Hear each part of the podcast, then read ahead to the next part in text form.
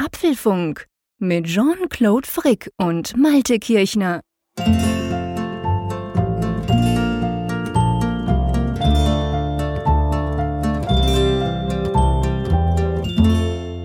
Hallo und herzlich willkommen zur Ausgabe 3 des Apfelfunks. Ich freue mich wie immer auch, dass mein Mitstreiter aus der Schweiz dabei ist. Heute ein bisschen angeschlagen, Jean-Claude. Ich hoffe, dir geht's gut genug für den Apfelfunk. Natürlich, für den Apfelfunk tun wir alles. Nein, im Ernst, ich muss mich entschuldigen. Ich töne ein bisschen wie ein alter, rostiger Rasenmäher. Äh, ich war ja vorletzte Woche, beziehungsweise letzte Woche in Barcelona und habe mich da irgendwie erkältet, beziehungsweise dann auf dem Rückflug wahrscheinlich. Und äh, demzufolge bin ich jetzt total erkältet und das schlägt sich bei mir dann immer auf die Stimme nieder. Äh, sonst geht's eigentlich ganz gut, alles bestens. Ich habe mich riesig gefreut, dass wir ja wieder aufnehmen können. Aber ähm, ich bitte schon mal, meine Stimme zu entschuldigen. Die wird wahrscheinlich heute Abend nicht besser. Ansonsten kennst du ja auch das alte Sprichwort, an apple a day. genau, keeps the doctor away. I try hard. In diesem Fall ja buchstäblich vom Thema her. Ganz genau, perfekt. Ja, wir haben eine ganze Menge Zuschriften bekommen, die wir gleich äh, thematisieren wollen. Ähm, vorweg noch ein kleiner Dank, denn das haben wir beim letzten Mal so ein bisschen außer Acht gelassen. Wir haben auch ganz viele äh, positive Rezensionen bekommen bei iTunes und das werden auch immer mehr. Also das finde ich ganz großartig, was die Leute da schreiben. Dafür ein ganz großes Dankeschön von uns beiden. Ja, das ist wirklich klasse. Also ich nach wie vor jetzt auch in der in der dritten, wenn wir das dritte Mal aufnehmen, wir sind immer noch platt vom vom äh, von eurem Interesse, von euer eurem Feedback und wie ihr auch wirklich das Ganze mitlebt und miterlebt. Wir haben so viele positive Stimmen bekommen. Wir haben überhaupt wahnsinnig viel Feedback bekommen. Und wenn ihr das natürlich noch auf iTunes macht, ist das noch noch ganz besonders besonders cool. Also wirklich, wir sind sehr, sehr happy. Wir freuen uns unglaublich, dass ihr euch offensichtlich auch so freut, dass wir diesen Apfelfunk machen dürfen. Und das ist wirklich cool. Also auch, auch von meiner Seite aus der Schweiz quasi vielen, vielen herzlichen Dank für euer vieles Feedback. Dann würde ich gleich sagen, gehen wir mal in das Feedback rein, denn wir haben auch einige ganz interessante Fragen bekommen, die wir heute beantworten wollen. Es soll ja auch so ein bisschen darum gehen, dass wir ähm, ja so eine Art Ratgeberfunktion auch einnehmen. Vielleicht noch aber noch ganz kurz einen Blick vorher auf die weiteren Themen, die wir heute besprechen wollen, Jean-Claude. Ja, ganz genau. Also wir werden heute eine relativ große Feedback-Sektion machen. Das ist uns einerseits ganz wichtig. Auf der anderen Seite denke ich, es kann ja nicht nur um News gehen, in Anführungszeichen, sondern wir wollen euch wirklich auch Feedback, wir wollen euch Tipps und Tricks und so weiter. Das hat alles Platz im Apfelfunk. Drum heute auf der einen Seite eine große Feedback-Sektion und dann aber natürlich, wir werden über den Mobile World Congress sprechen, wo ich war in Barcelona. Da war Apple zwar nicht, aber trotzdem konnte man dort Dinge sehen, die für Apple spannend sind. Und dann geht's ja gleich weiter mit Apple selber, mit einem Event, das vor der Tür steht, gell? Das Apple-Event steht vor der Tür, wobei ein bisschen ist es ja von uns weggerückt. Es sollte ja ursprünglich am 15. März stattfinden. Aktuell wird der 21. als Termin gehandelt, aber nichtsdestotrotz, es gibt schon ziemlich harte Gerüchte, was dort präsentiert wird. Und da wollen wir einfach mal drüber sprechen, was uns da erwartet, was davon zu halten ist. Genau, und eines dieser Gerüchte wird ja das iPhone SE, wir werden über den Namen natürlich sprechen, soll ja da präsentiert werden, das in Anführungszeichen kleine iPhone. Und dieses, so konnte man aktuell gerade lesen, soll ohne 3D-Touch daherkommen. Das ist etwas, wo wir natürlich drüber sprechen müssen und wo wir auch drüber sprechen werden. Genau, und äh, jetzt würde ich sagen, gucken wir mal in die Zuschriften rein und da haben wir gleich eine Frage an uns beide. Ähm, und zwar der Daniel, der hatte in den iTunes-Kommentaren ein Thema vorgeschlagen. Was sind denn unserer Meinung nach die Vorteile von OS 10 gegenüber Windows 7 und Windows 10? Naja, also dann nehmen wir uns jetzt mal sechs Stunden Zeit und gucken dann, wer da noch alles zuhört. Nein, ähm, Spaß beiseite. Ich schlage tatsächlich vor, dass wir das vielleicht nicht heute direkt äh, episch beantworten, weil einerseits, da gibt es ganz viele in unseren Augen vom Apfelfunk. Auf der anderen Seite ist es natürlich auch, ich sag's mal ein bisschen böse, so eine Art Religion geworden inzwischen. Also auch Windows 10 ist ja ein ganz klasse Betriebssystem. Aber es gibt schon ein paar Dinge, die ich finde, wo die Apple immer noch sehr, sehr gut macht. Ähm, bei mir ist es tatsächlich, um das mal kurz zu halten, wir können aber da auch mal eine spezielle Sendung drüber machen, kein Thema, wenn euch das interessiert, so ein bisschen ein Vergleich Windows ähm, und OS X beziehungsweise OS 10 sein.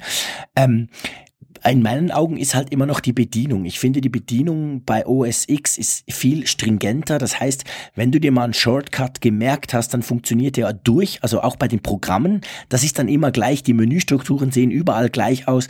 Das ist etwas, was mir immer wieder bei Windows auffällt, dass man halt, wenn man zum Beispiel jetzt mal die Windows 10 Benutzeroberfläche, die ich recht clever gemacht finde, wenn man die mal intus hat und dann auf der anderen Seite irgendein Programm öffnet, zum Beispiel Adobe Photoshop oder so, dann sieht's halt zum Teil völlig anders aus und die Menüstruktur Infrastrukturen sind teilweise auch ganz anders. Da ist Apple relativ streng, schaut relativ mit ihren Design Guidelines drauf, dass das zum Beispiel gleich bleibt. Das ist für mich persönlich ein ganz ein großer Vorteil. Wo siehst du noch so Vorteile? Diese Homogenität der Oberflächen ist sicherlich ein Faktor. Für mich ist allerdings auch der Faktor Bedienung so bei den Einstellungen ein ganz wichtiges Argument. Also ich finde es einfach einleuchtender, wenn ich bei äh, OS X irgendwo was einstellen möchte, wo ich das finden kann, als gegenüber Windows, wo es zwar deutlich verbessert wurde jetzt, wenn wir mal gucken, was da zuletzt war mit Windows 8, aber ähm, ich finde nach wie vor, dass das äh, bei dem Mac-Betriebssystem einfach ein bisschen besser geregelt ist. Da gebe ich dir recht, das ist zum Teil einfacher irgendwie an, an einem Ort zusammengefasst, das stimmt schon. Wobei auch da muss man sagen, da hat natürlich Windows 10 auch eigentlich hinzugewonnen. Man hat da ja so wie zwei Modi, man kann es relativ einfach haben oder man kann dann wirklich in die Tiefe gehen mit hunderten von Einstellungen, wenn man das möchte. Was ich zum Beispiel einen nach wie vor großen Vorteil, obwohl er ja recht umstritten ist im Moment gerade, ist auch der Mac App Store. Also ich finde eigentlich die Idee, dort drüber Software kaufen zu können, die man dann ja auch, wenn man verschiedene Macs hat, auf allen Geräten brauchen kann, finde ich ganz, ganz klasse. Brauchst du auch Mac App Store Apps? Ähm, ich würde ihn gerne mehr nutzen, aber ich muss gestehen, es hält sich eher an Grenzen. Natürlich das Betriebssystem aktualisiere ich darüber wie jeder andere auch. Ich habe auch die eine oder andere App da schon mal runtergeladen. Ähm, aber im Großen und Ganzen muss ich sagen, bleibt das noch weit hinter den Möglichkeiten zurück, wenn ich das mal vergleiche mit iOS. Und ich muss vielleicht auch dazu sagen, bei Windows gibt es ja auch diesen Store, über den ich ja auch Apps laden kann. Das ist wahr. Also das kam natürlich mit Windows 8 ja jetzt auch dazu, dass wir diesen eigenen Windows Store haben, wo wir diese Universal Apps haben, die eigentlich dann auch auf Windows äh, Phone äh, laufen. Das stimmt, das ist inzwischen dort auch drauf. Aber ähm, ich finde irgendwie die Handhabung, ich weiß nicht, ich, ich habe ja auch ein Windows Notebook und da merke ich immer wieder, Apps aktualisieren nicht, das Zeug bleibt hängen, ich weiß nicht genau warum. Das ist zumindest etwas, so die, die reine Handhabung auch der Updates der Apps, die man über den Mac App Store gekauft hat, funktioniert bei Apple schon sehr reibungslos. Ja, da gebe ich dir absolut recht und ähm, ich habe auch eher den Eindruck, ähm, es ist ja sehr positiv, dass Microsoft sich so ein bisschen danach orientiert, was erfolgreich ist. Und da ist ja OS X sicherlich ein gutes Vorbild.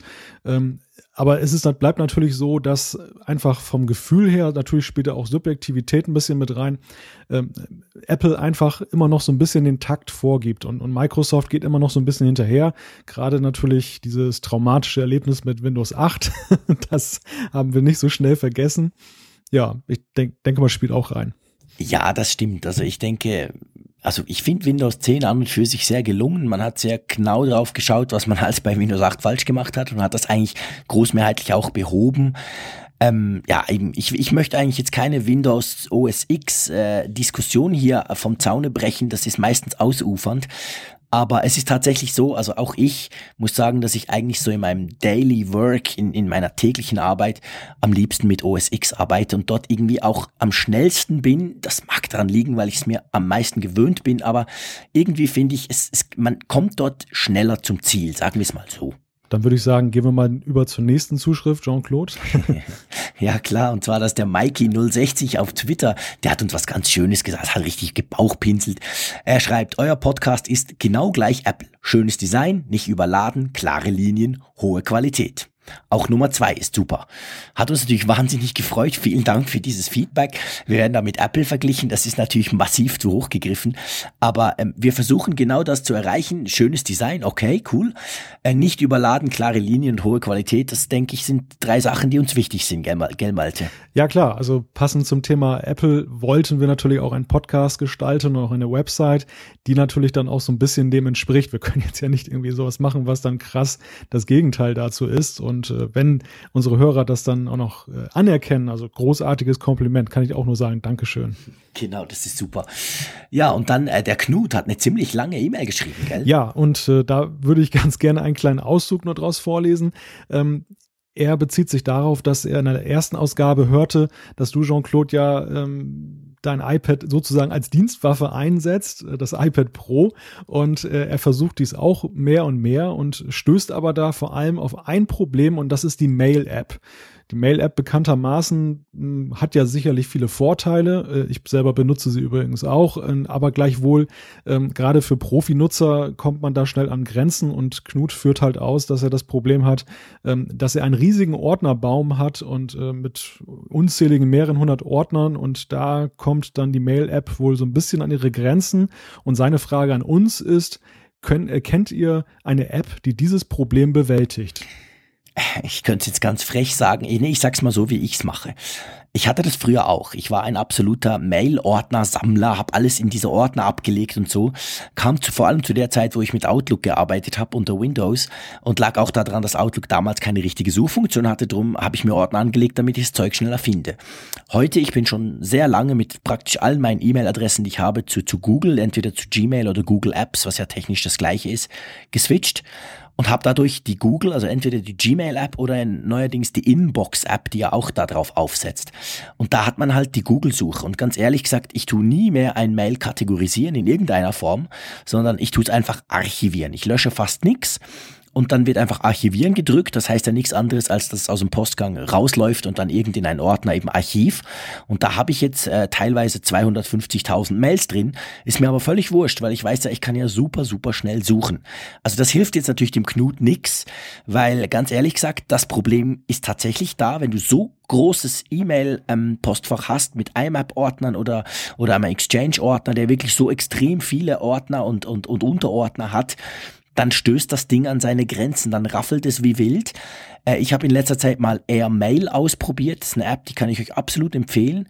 Noch fast ein bisschen empfehlenswerter finde ich Spark. Spark ist eine E-Mail-App, die es auch für iPad jetzt gibt und, und fürs, ähm, fürs iPhone auch. Sehr schnell, sehr schick, sehr elegant finde ich. Müsste man mal testen, ob das mit diesen großen Ordnern zu Schlage kommt. Wie gesagt, ich habe da keine Erfahrung mehr, weil ich einfach auf den Google-Algorithmus setze und sehr, sehr zufrieden bin damit. Wie, wie handhabst du, du das denn? Ich bin totaler E-Mail-Chaot und habe mir gerade ja, deine auch. Tipps dann dankbar aufgeschrieben. Also Airmail habe ich mir schon mal angeguckt, das hattest du ja, glaube ich, in der letzten Folge schon erwähnt und ähm, habe mir das dann mal im App Store angesehen. Airmail gibt es ja auch für den Mac gleichermaßen wie für iOS, was ja auch sehr praktisch ist. Ähm, ja, also bei mir ist es auch so, ich bin bei Gmail, ich war vorher bei GMX, dort war ich mal zahlender Kunde. Ähm, mittlerweile Gmail reicht mir eigentlich vollkommen aus, weil die auch gutes Spam-Filtering haben. Alles läuft in einen Ordner, alles läuft schön voll. ja, und ich nutze die Suchfunktion, wenn ich was suche. Wobei ich jetzt für den Apfelfunk, muss ich sagen, einen eigenen Ordner endlich mal eingerichtet habe weil das war mir dann doch ein bisschen zu unübersichtlich geworden. Sehr schön, genau. Ja, gut. Ich würde sagen, also ähm, probiert das mal aus. Vielleicht diese zwei Apps würde ich jetzt dem Knut mal ganz äh, spezifisch empfehlen. Der Mike aus Stuttgart hat geschrieben, ein wirklich gelungener Podcast, nicht zu lang und auch nicht zu kurz. Tolle Abdeckung der Apple-Themen, sehr gut. Vielen Dank, Mike. Und dann schreibt er, was auch nochmal erwähnt werden sollte, ist die sehr gute Audioqualität. Das freut uns natürlich. Das ist uns auch sehr wichtig. Ist natürlich heute ein bisschen ein Hohn, wenn ich das mit meiner Raspelstimme sage. Aber grundsätzlich ist es so, wir versuchen die Audioqualität hochzuhalten. Wir nehmen beide bei uns selber noch auf, eine Spur, eine eigene Spur. Und die werden wir dann zusammenmixen. Bis jetzt hat das immer der Malte super generös gemacht. Und das tönt dann eigentlich fast, gell, wie wenn wir uns gegenüber sitzen würden. Ja, absolut. Also ich meine, die Skype-Verbindung ist auch relativ gut, aber ich finde im Ergebnis klingt es dann natürlich noch so ein bisschen besser und unser Ziel ist es natürlich dann eben auch, ja, ein Ohrenschmaus draus zu machen, soweit es eben geht. genau, also heute ist nichts mit Ohrenschmaus, aber wir bleiben dran. Ja. Ja, dann habe ich eine äh, Zuschrift von Patrick, der hat uns äh, eine Frage gestellt und zwar erzählt doch mal in drei Sätzen, welche Podcast-Programme ihr auf euren iPhones benutzt. Jean-Claude, möchtest du anfangen? ich hatte jetzt eigentlich gehofft, dass du anfängst, aber es ist überhaupt kein Problem. Ich öffne hier meine App, ich gucke, äh, beziehungsweise mein iPhone, ich gucke da rein und ich brauche im Moment tatsächlich eigentlich nur noch die, äh, die Casts App, also Pocket Cast heißt die, glaube ich und bin damit sehr, sehr zufrieden. Ich habe verschiedenste ausprobiert, bin dann irgendwie bei der hängen geblieben. Bei mir ist immer noch wichtig, ich habe es gern, wenn es unter Android auch noch läuft, weil ich ja immer verschiedene Smartphones habe und das klappt sehr gut, äh, systemübergreifend bei dieser App, also Pocket Casts nennt sich das. Was brauchst du denn? Also ich bin aktuell bei Overcast von Marco Arment. Ähm, okay. Ich bin mal gestartet mit der Apple Podcasts App, da bin ich aber schnell wieder von abgekommen. Dann bin ich bei Instacast gelandet, die gibt es ja in Anführungszeichen leider nicht mehr. Ähm, und dann war ich bei Castro. Und ich muss sagen, also wenn es um die Frage geht, welche kann ich empfehlen, äh, Castro und Overcast sind eigentlich für mich beide so auf Augenhöhe. Beide haben so ihre Eigenheiten und Vorteile. Und ähm, ja, ich würde einfach mal sagen, das ist Geschmackssache. Also äh, Overcast ist so ein bisschen, finde ich, übersichtlicher, was so die die ähm, die ähm, Ordner angeht, die man da anlegen kann. Während Castro ist eher so was fürs Auge. Also das ist ein bisschen netter aufbereitet von der Optik, aber beide tun sich da eigentlich so funktionell nicht ganz so viel. Der Marco Arment hat ja noch diese Smart Speed Funktion da spendiert in Overcast. Ich muss gestehen, ich benutze sie nicht, ähm, weil ich finde, Podcasts, wo mal so eine kurze Denkpause drin ist, sind auch gar nicht so unsympathisch. Also ich muss das nicht alles jetzt auf Turbo stellen. Ja, das geht mir auch so. Also ich höre mir das eigentlich immer in der normalen, in Anführungszeichen, Geschwindigkeit an.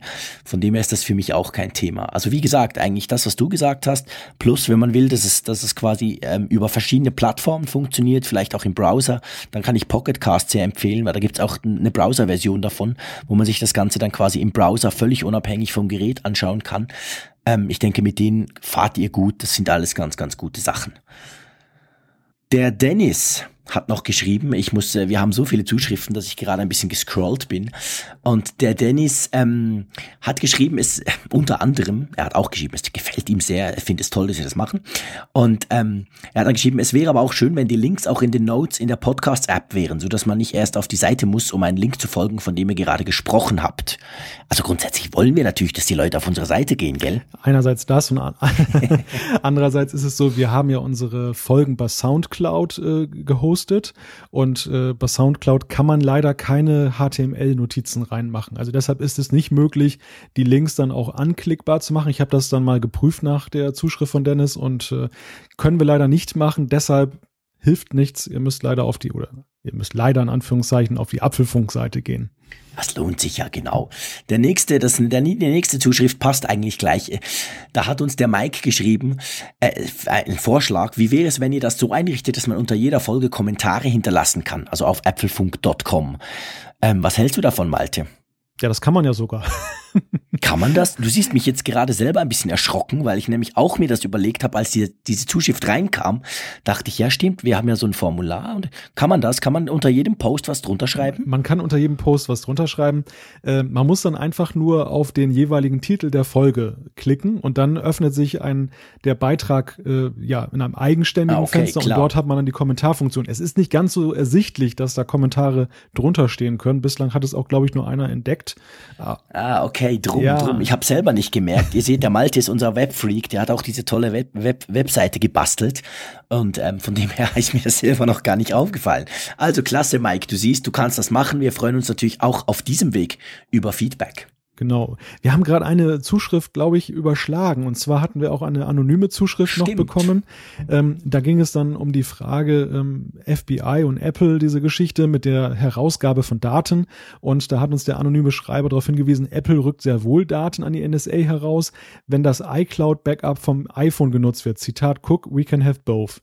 Ähm, das stimmt, das ist auch jetzt im Zuge der Diskussion nochmal herausgekommen, dass ähm, sehr wohl, wenn dann ein Gerichtsbeschluss da ist, dann zum Beispiel eben das iCloud-Backup dann äh, ja zu Rate gezogen werden kann. Das war eigentlich auch so die erste Wahl bei der Geschichte äh, jetzt mit diesem äh, Attentäter da aus Kalifornien, dass man hoffte, dass das iCloud-Backup nutzen zu können.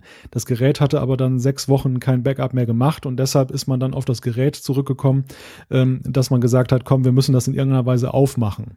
Genau, also es ist ja auch so, dass Apple unterliegt ja auch diesem Millennium Copyright Act und diesen anderen Gesetzen, die vor allem nach 9-11 dann erlassen wurden. Also Apple ist verpflichtet, wenn sie Server in den USA haben, dass sie eben gewisse Möglichkeiten machen, nach einem Strafrechtsbeschluss eben ihre Server quasi äh, zu öffnen. Drum ist es so, also wer ganz sicher gehen will, der sollte kein iCloud Backup machen, sondern das Backup zum Beispiel per iTunes lokal auf der Festplatte machen. Ähm, dann kann das Apple nicht rausrücken und dann ist eben das iPhone, wie wir durch diese ganze FBI-Geschichte gelernt haben, ist dann eben so sicher, dass das FBI selber auf Stein klopft. Wobei, da hätte ich nochmal eine Frage an dich, Jean-Claude, weil gerade wird ja auch diskutiert, äh, welche Folgen, welche Konsequenzen Apple jetzt eigentlich aus dieser ganzen Sache zieht. Und ein ja, ein, ein Gerücht, ein, eine Mutmaßung, die man vielerorts liest, ist, dass Apple jetzt alles dran setzen wird, das iPhone, aber eben auch die, äh, das Backup von, vom iPhone in der iCloud äh, sicherer, noch sicherer zu machen. Also, dass, dass da das gar nicht mehr für Apple aufzumachen ist. Was hältst du von dieser Mutmaßung? Ja, ich denke, das ist nur nichts als konsequent. Apple hat sich ja auch so positioniert. Sie haben ja schon länger, also wir haben letztes Mal auch drüber gesprochen im Apfelfunk, sie haben ja schon länger gesagt, sie wollen, dass es alles ganz sicher ist und ähm, sie machen das iPhone sicher und jetzt müssen sie eigentlich noch diese Seite so absichern, dass sie selber nicht mehr drankommen. Also dass sie quasi sagen müssen, hey, sorry Jungs, das Zeug ist verschlüsselt, wir haben den Schlüssel selber nicht dazu. Und wenn sie das natürlich machen, dann sind sie irgendwo fein raus, weil dann können sie halt im FBI sagen, sorry, äh, wir würden ja vielleicht gern, das werden sie natürlich nicht sagen, Sie werden sagen, wir wollen nicht. Aber selbst wenn wir, wenn wir möchten, können wir nicht, weil es einfach nicht geht.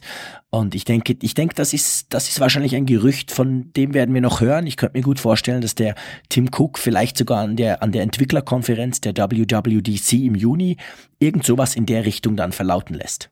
Wobei hältst du das auch technisch für möglich, dass das FBI will ja jetzt diesen Weg gehen, dass eine spezielle Firmware gemacht wird, die dann diese Sicherheitsmechanismen ausschaltet. Und ich habe irgendwo gelesen, ähm, eigentlich lässt sich dieser Weg ja immer beschreiten, solange man nicht jetzt irgendwie mal ein iOS entwickelt, was sich gar nicht mehr updaten lässt.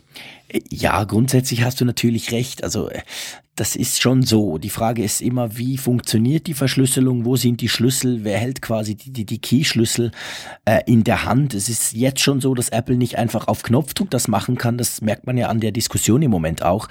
Aber technisch unmöglich ist es nicht. Von dem her gesehen, ist es technisch wahrscheinlich auch nicht ganz unmöglich, wenn Apple das jetzt entsprechend absichern würde mit diesem iCloud Backup, dass man das trotzdem dann in irgendeiner Form unter Zwang, mit Hilfe von Apple natürlich, äh, irgendwie lösen bzw. Äh, entschlüsseln könnte. Also ich möchte da, ich glaube, da legt im Moment niemand die Hand ins Feuer und sagt, diese Verschlüsselung ist total sicher, weil total sicher letztendlich gibt es nicht aber ähm, man könnte es noch sicherer machen, als es jetzt ist. Das ist sicher, sicher, sicher richtig. Aber jetzt zurück von unserem kleinen Exkurs zu den Zuschriften. Du hast da was von Christian. Genau, ich habe da was von Christian. Und ähm, äh, der Christian schreibt, jetzt muss ich aber gucken, ob ich wirklich den richtigen finde, weil ich bin jetzt natürlich über den Anonymen gestolpert. So, da waren wir ja schon, genau. Ähm, da, also. Ähm, und zwar, der Christian schreibt, in eurer letzten Folge war eines der Themen Apple Software. Ihr habt dabei bei beziehungsweise über iTunes-Fotos oder Betriebssysteme gesprochen. Mich als relativer Apple-Neuling, habe mein MacBook erst, erst einige Wochen, würd, würden auch die, äh, mal die Stärken und Schwächen der Office-Anwendungen von Apple, also Pages, Numbers und so weiter interessieren. Vor allem, weil sie ja im Vergleich zu den Microsoft-Anwendungen teuer sind, sprich, also beziehungsweise gratis sind, die Microsoft-Anwendungen kosten. Darum hat er sich auch noch gar kein ähm, Office-Paket von Microsoft heruntergeladen und ähm, sagt aber, allerdings habe ich so meine Probleme mit den Apple-Programmen. Und da meint er konkret Pages, Numbers, Numbers und Keynote. Ähm, ja, wie siehst du das? Äh, arbeitest du mit diesen drei Office-Tools von Apple überhaupt? Ähm, gelegentlich. Also ich, ich nutze Pages, um hin und wieder mal einen Brief zu schreiben, wobei ich mich am meisten eigentlich darüber ärgere, dass es keine vernünftigen Formatvorlagen gibt für Briefe. Also die sind, die sind zwar schick anzusehen, aber ich, ich meine, so, so einen normalen Brief, den man verschickt, das muss nicht so ein Design-Ding sein, sondern da reicht man eigentlich so eine ganz normale DIN-Vorlage und die fehlt irgendwo da in der ganzen Vorlagenbibliothek. Zumindest äh, habe ich sie noch nicht entdecken können und ich finde, das ist eigentlich so ein Nachteil. Ansonsten, sag ich mal, für den Grundbedarf des Schreibens ist es für mich okay bei Numbers finde ich es find ganz schick, da diese Diagramme, äh, diese 3D-Diagramme ja. herstellen zu können. Dass man sehr schnell hat man ein recht ansehnliches Resultat her herbeigezaubert. Das genau, und mit Keynote habe ich auch mal ein bisschen rumgespielt, ähm, habe auch mal so einen kleinen Vortrag irgendwo gehalten, habe dann auch da meine Folien damit gemacht. Das fand ich eigentlich auch ganz in Ordnung. Also das äh, ist mir jetzt nicht negativ aufgefallen. Andererseits verstehe ich Power-User, die sagen, oder die jetzt von Microsoft Office herkommen und sagen, ähm, das ist ja ziemlich in den Funktionen reduziert und, und ähm, da kann ich mit Microsoft Office viel mehr machen. Das ist sicherlich richtig. Ja, also mir geht's ganz ähnlich. Ich muss sagen, ich habe Keynote noch fast am meisten ausprobiert, weil ich finde die Vorlagen dort und ab und zu ist man ja froh, man kann mal auf einer Vorlage aufbauen. Die sind einfach viel schöner als die von Microsoft. Ich finde, das ist irgendwie gibt so ein bisschen eine einen frischen Wind in so Präsentationen rein. Ähm, ansonsten ganz ehrlich gesagt, Pages und Numbers ich, ich bin mir einfach Office gewöhnt und ich, ich, ich würde jetzt niemals von mir sagen, dass ich ein wahnsinniger Office-Crack bin, aber ich finde die Programme eigentlich sind schon wahnsinnig stark, die können schon sehr viel und ich habe so ein Office 365 Abo schon länger und also seit es gibt eigentlich und mit diesem kann man ja problemlos auch die Mac, so man kann ja auf fünf Macs oder fünf PCs und oder beides, also quasi gemischt, drei Macs und zwei PCs zum Beispiel, kann man ja die Software dann einsetzen und dadurch komme ich verhältnismäßig günstig eigentlich ans Office-Paket dran und darum habe ich das auch auf meinen Macs drauf und benutze dann doch eben eigentlich meistens die klassischen Office-Programme. Ich muss doch hinzufügen, dass mir meistens auch ein ganz normaler Texteditor reicht, beziehungsweise dann gehe ich halt über Google Docs, wenn ich dann irgendwie einen Text schreibe, den ich dann irgendwie ja im Büro dann auch wieder aufrufen möchte. Da ist mir die Cloud-Funktionalität erstmal wichtiger als jetzt die Frage, dass ich das fetten kann und, und wie, ob ich das alles schön formatieren kann. Das, das spielt im ersten Moment keine große Rolle, hängt aber natürlich auch davon ab, was man letzten Endes dann mit den Texten macht. Also ob das dann gleich in eine schöne Form gegossen werden soll oder ob es dann jetzt wie in meinem Falle eher nur zweckmäßig ist. Ja, das stimmt, da hast du recht. Ja, du, der, der Roger ähm, oder Roger hat via E-Mail was geschrieben. Er findet, ich sei viel zu dominant in diesem Podcast.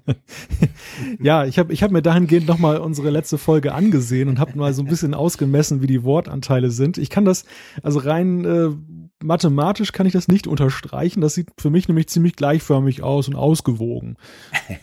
es ist vielleicht ein bisschen fies. Ich unterstelle dem Roger natürlich jetzt was. Er hat geschrieben, mir ist aufgefallen, dass Jean-Claude etwas domin dominierender im Podcast ist. Es wäre schön, wenn ihr das noch etwas ausgewogener gestalten könntet. Die Überpräsenz kann natürlich auch mit der kräftigeren Stimme zusammenhängen. Okay, das ist heute definitiv kein Problem, denke ich. Und ähm, ja, also, äh, gell, Malte, du würdest selbstverständlich sagen, wenn du findest, ich quassel viel zu viel. Ja, also vielleicht liegt es auch einfach daran, dass es meine norddeutsche Art ist, manchmal etwas die, die Dinge knapper zu formulieren und Also wir zwei, ganz ehrlich gesagt, sind ganz happy damit, wie wir uns irgendwie eingespielt haben jetzt schon. Ihr wisst ja, erst die dritte Folge, aber wir hatten schon beim ersten Mal eigentlich das Gefühl, wow, das, das, das harmoniert perfekt. Aber wir sind extrem froh um solches Feedback, also gebt uns das bitte. Ähm, ich, ich nehme mir das immer auch alles zu Herzen. Ich finde das super spannend, weil man lernt ja letztendlich draus. Also wir werden ein bisschen sicher auch drauf achten. Aber eigentlich hat ja der Roger noch was viel, viel Spannenderes geschickt. Erzähl mal. ja, wir hatten ja in der letzten Folge die Zuschrift, wo es, wo es darum ging, wie unser Setup aussieht, wenn wir jetzt im Bett liegen und dann auf dem iPad was angucken wollen. Da waren wir nun übereingekommen, dass wir das Szenario in dem Sinne jetzt nicht haben. Äh, und äh, der Roger hat jetzt dazu geschrieben, ich wollte euch auch noch kurz mein täglich, tägliches Prozedere mit, den, mit dem Klinkenstecker aufzeigen und darauf hinweisen, dass ein Adapter auf Lightning oder beziehungsweise von Lightning auf Klinke für mich keine Lösung darstellen würde. Und dem beigefügt ist auch eine wunderschöne Handzeichnung, wo er dann genau aufzeigt, wie er halt im Bett liegt, einen Podcast hört, zum Beispiel einen Apfelfunk schreibt er da und dann eben äh, den Klinkenstecker dann beim iPhone eingesteckt hat, gleichzeitig das Ladekabel und die Frage damit verbunden, wie soll ich das ohne Klinkenstecker zukünftig machen? Ich finde das super cool. Also wenn es geht, Herr Webma Webmaster Malte, müssen wir dieses Bild unbedingt auf unsere Webseite stellen. Ich finde das so cool, dass wir Zuschriften bekommen, wo einer wirklich noch eine Zeichnung macht. Das finde ich einfach ganz, ganz klasse. Vielen Dank, äh, Roger, in dem Fall. Naja, auf jeden Fall, das würde ja unter Umständen schon gehen. Lightning ist ja an und für sich ein, ein durchschlaufbares Teil. Man könnte da natürlich sich vorstellen, dass der Lightning-Adapter irgendwie noch ein Zusatz, weil das mit dem Laden ist natürlich ein Problem, das stimmt. Ich meine, ich lade mein iPhone auch immer wieder, sehr häufig. Und von dem her brauche ich es dazu noch für was anderes und das würde dann stören. Also ich weiß nicht genau, vielleicht könnte dieser, dieser, dieser Stecker, den, den man jetzt Apple einfach so unterstellt, man weiß ja noch gar nicht, wie das wirklich kommt, Vielleicht hat er halt neben dem Klinkenstecker noch einen durchgeschlauften Lightning oder was denkst du da, Malte? Es könnte natürlich in die Richtung gehen, aber ich finde, das ist natürlich auch eines der Hauptargumente derjenigen, die eben sagen, der Klinkenstecker darf nicht verschwinden. Und äh, ich finde das absolut plausibel, dieses Szenario. Ähm, ich denke mal, das wird sicherlich einiges. Ja, oder Wireless halt. Oder, ja. Ich meine, wenn halt Apple irgendwie ganz, ganz tolle, super coole Bluetooth-Headsets bei allen neuen iPhones dazulegt, die eben keinen Klinkenstecker mehr hat, dann ist es ja auch wurscht. Dann kannst du dein iPhone laden und dann äh, per Bluetooth hören. Musst halt dann wahrscheinlich irgendwann mal den Kopfhörer laden. Aber das ist dann ein anderes Problem. Ja, wobei es ja auch schon für günstiges Geld sehr gute Lösungen da gibt. Stimmt. Also ich habe mir da äh, fürs Staubsaugen mal Bluetooth-Kopfhörer gekauft, weil mich das immer genervt hat. Ich höre da mal ganz gerne mal so einen Podcast dann dabei und äh, habe mich ständig dann verheddert mit den mit den Kabeln von den äh, von den Apple-Kopfhörern und habe dann mal nach Bluetooth-Kopfhörern geguckt. Äh, bei Beats kosten die ja, glaube ich, 150 Euro, also wahnsinniger Preis. Genau. Das hat mich dann doch ein bisschen zurückgeschreckt. Und ich glaube, für 30 Euro oder was das gekostet hat von iGadgets, also cool. äh, ja, vielleicht mache ich den Link dann einfach mal auf die Seite, dass man das finden kann qualitativ absolut einwandfrei, also läuft 1A und sehen ein bisschen abenteuerlich aus, weil die so ein grelles Grün da mit drin haben, also eher nicht so Outdoor geeignet. Andererseits kann man sich die Warnweste damit ersparen. Aber funktionell sehr gut und insofern auch eine schöne Alternative zum Klinkenstecker. Sehr, sehr cool. Der Mathis hat was zum Jailbreak geschrieben, wo wir auch letztes Mal drüber äh, gequatscht haben. Genau, wir hatten ja über den Jailbreak äh, gesprochen, dass, dass Jean-Claude und ich ähm, da das nicht mehr machen, weil wir jetzt die Vorteile nicht erkennen. Er hat noch mal kurz ähm, darüber ausgeführt über die Frage der Sicherheit und hat dann halt noch mal argumentiert, ähm, dass es da durchaus Seiten gibt, wo das dann getestet wird und dann kann man sich schon ein bisschen ähm, sicherer sein, dass da nicht irgendeine Schadsoftware im Hintergrund läuft. Vor allem aber nennt er auch noch mal einen Grund, warum es sich doch durchaus noch lohnt, einen Jailbreak zu installieren. Ähm, es gibt nämlich zum Beispiel eine Funktion, dass man sein iPhone nur mit Fingerabdruck ausstellen kann. So kann dann etwa das Tracking via Find My iPhone bei einem Diebstahl nicht durch das Ausschalten des Gerätes unterbunden werden. Ja, ist eigentlich grundsätzlich eine, eine recht clevere Idee, dass man das, das Gerät eben nicht einfach ausschalten kann, weil wahrscheinlich die meisten Diebe ja inzwischen auch wissen, dass sie zuerst mal das Gerät deaktivieren. Wobei auch da muss ich sagen, ich meine, durch die Reaktivierungssperre vom iPhone bist du natürlich ähm, trotzdem, wenn du das jetzt ganz schnell ausschältst und dann gehst du heim als Dieb, sag ich mal, und dann stöpselst du das Ding ans iTunes, es nützt dir eigentlich nichts, weil du kannst es ja mit dem, nur mit dem ursprünglichen Passwort des iCloud bzw. Apple ID Accounts dann wieder aktivieren. Also klar, man würde dann auch noch gleich wissen, wo er hockt oder wo er ist. Das ist natürlich schon spannend. Ja, also ich, ich, ich, ich habe es letztes Mal, glaube ich, gesagt. Ich bin überzeugt, es gibt ganz, ganz viele sehr spannende Dinge, die halt nur mit einem Jailbreak funktionieren. Äh, trotzdem, meine Meinung, ganz ehrlich gesagt, bleibt die. Ich lasse die Finger davon, mir ist das Ganze einfach zu heikel. Geht mir genauso. Ich glaube aber, dass es zumindest für Apple weiterhin interessant bleibt, hin und wieder mal ein Auge darauf zu werfen, was in der Jailbreak-Szene so passiert. Weil ja gerade solche Funktionalitäten sind ja auch dann denkbar eben für künftige iOS-Updates. Und das haben sie in der Vergangenheit ja auch mal wieder gemacht. Das hat ja auch äh, der äh, Mattes nochmal argumentiert ähm, oder gesagt, dass ja zum Beispiel eben jetzt diese Night Shift-Sache ja eben auch so aus der Jailbreak-Szene so ein bisschen angelehnt ist. Und, äh, genau, mit F-Lux. Genau. genau, das kam von da. Ja, ich hoffe auch, dass Apple da gut hinschaut und vielleicht das ein oder andere macht, vielleicht sogar noch besser macht, ohne dass wir es jailbreaken müssen. Äh, ganz am Schluss hat er noch, äh, der Matthias noch geschrieben, werdet ihr auch Zubehör, Software, App und Hardware-Specials machen, wie zum Beispiel im Geek Week Podcast? Ähm, kann ich mir grundsätzlich vorstellen, Malte, oder? Ja, auf jeden Fall. Ich meine, wir streuen es ja jetzt schon so ein bisschen ein. Aber äh, wir können natürlich auch gerne mal eine Spezialfolge machen. Ja, weil ich denke, ähm, wir haben ja lange diskutiert, wir zwei machen, wie machen wir das zweiwöchentlich, einmal im Monat? Gibt es wirklich genug Apple News, um das so zu machen? Also es, es geht ja nicht nur darum, dass wir immer nur zusammen talken, wenn es gerade wieder ein ganz neues heißes Gerücht gibt, sondern es gibt ja wirklich im Apple-Universum rundrum genug, wo man drüber sprechen kann, ob man mal ein Gerät ganz ausführlich getestet hat, ob man irgendeine ganz coole neue App entdeckt hat. Also ich denke, wir werden sicher auch in eine Art App-Tipps dann später machen, so die App der Woche oder so. Ich teste unglaublich gerne und unglaublich unglaublich viele Apps, die wir dann zwischendurch vielleicht mal vorstellen können und so weiter. Also ihr seht, der Apfelfunk, der entwickelt sich, der ist ja noch ganz, ganz ein kleines Pflänzchen eigentlich, das wir jetzt einfach ein bisschen gießen und dank eurer Hilfe ist es schon richtig gewachsen. Aber da gibt es ganz vieles, was wir tun wollen und sicher auch tun werden. Ja, das hast du sehr schön gesagt und ähm, es ist eben auch sehr hilfreich, dass wir eben auch von unseren Hörern immer Input bekommen, dass sie uns eben sagen, das und das interessiert uns und äh, da könnt ihr vielleicht noch ein bisschen mehr machen. Das, das lassen wir natürlich auch so ein bisschen in unsere Entscheidung mit einfließen, wie es weitergeht, was jetzt Schwerpunkte sind, neben natürlich den Themen, die sich dann ganz klar als Neuigkeiten auch aufdrängen. Klar. Ähm, dann ähm, hat der Guido noch äh, geschrieben und zwar meinte er, klasse wäre es, wenn es eine Vorschau der Themen im Internet gäbe, damit man sich schon einmal einstellen und freuen kann. Ähm, äh, das stimmt grundsätzlich. Ganz ehrlich gesagt finde ich das nicht so eine gute Idee, weil ich will ja, dass ihr unser, unseren Podcast hört. Nicht, dass ihr vorher auf der Webseite was lest und denkt, naja, aber genau das Thema interessiert mich nicht und uns dann nicht zuhört. Drum, ich sag's ganz ehrlich, bin ich da ein bisschen dagegen gegen so eine Vorschau. Wie siehst du das, Malte? Das ist sicherlich ein Argument, wobei natürlich dann immer noch die Gefahr ist, dass der Hörer oder die Hörerin dann einfach abschaltet, wenn, ja, wenn sie einschalten. Ähm, für mich ist eigentlich das gewichtigere Argument, dass wir einfach uns auch ein bisschen bisschen flexibel halten wollen bei der Themenauswahl. Meine Sorge ist halt, äh, wir haben das jetzt schon in den drei Folgen erlebt, dass äh, eine Woche vor der nächsten Aufzeichnung drängt sich ein Thema auf und äh, wenn dann der Aufzeichnungstag ist, das war zum Beispiel beim letzten Mal so, dann kam plötzlich diese Apple und FBI-Geschichte. Und äh, genau, da haben wir alles über, über Bord richtig. geworfen quasi und haben es dann eben anders gemacht. Und diese Freiheit, die wollen wir uns ganz klar behalten. Und ich kenne es auch vom Geek Week Podcast, dass wir haben auch schon da so, so gesagt, hey, nächstes Mal machen wir dann das und das. Und dann war es halt anders, weil andere News, weil plötzlich was dazwischen kam.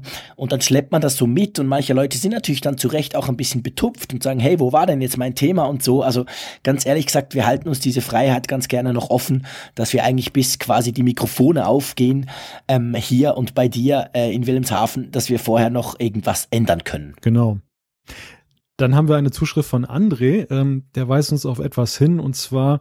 Äh, das finde ich klasse übrigens. Gleich als Teaser im Vorweg finde ich spitze, weil ich mache das immer falsch. Also los, Malte, lass uns etwas lernen. Ja, er weist uns darauf hin, dass äh, nicht nur bei uns, aber auch bei anderen Podcasts wird es häufig falsch gemacht, äh, dass äh, OS 10 oder OS 10, je nachdem wie man es nennen möchte, OS X ausgesprochen wird. Schande auf mein Haupt. Ich sage immer OS X und es ist völlig richtig, weil er schreibt OS X, das X steht eben für römisch 10 und das heißt OS 10, weil es ja als die Nachfolge vom Mac OS 9 damals war. Also wir haben ja aktuell OS 10.11 oder 12? Nee, 12. Mhm wo sind wir denn? Genau, 12. Also OS 10.12 eigentlich.